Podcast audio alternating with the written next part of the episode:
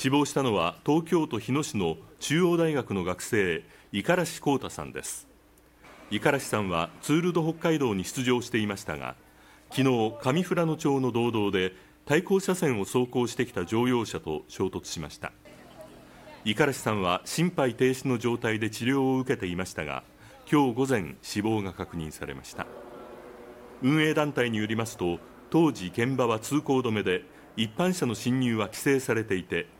警察では乗用車がどこから侵入したかなど詳しく調べています。